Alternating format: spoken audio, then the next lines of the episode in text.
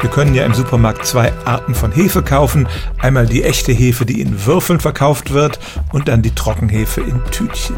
Und tatsächlich haben diese Würfel immer 42 Gramm und die Tütchen 7 Gramm. Das sind keine besonders eingängigen Zahlen und die Frage ist, wie kommt es zu diesen Werten? Ich habe zuerst mal gedacht, solche krummen Zahlen kennen wir ja von amerikanischen Maßeinheiten und diese 42 Gramm sind gerade anderthalb amerikanische Unzen.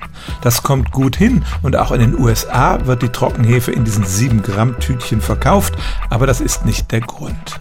Im Internet kann man als Begründung lesen, dass diese 42 Gramm Hefe genau die richtige Menge seien für ein Kilogramm Mehl. Aber die Erklärung ist Quatsch, weil es gibt da keine exakte Menge. Je nach Rezept nimmt man mal mehr oder mal weniger Hefe und da hätten es 40 Gramm oder gar 50 Gramm auch getan.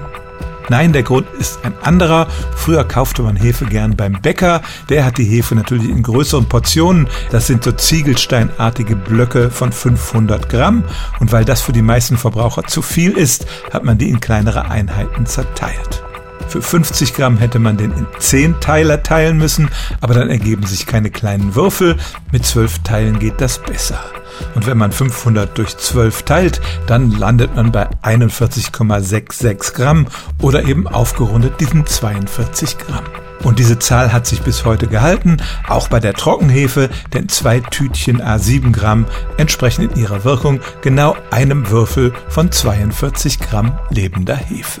Stellen auch Sie Ihre alltäglichste Frage unter stimmtz.radio1.de.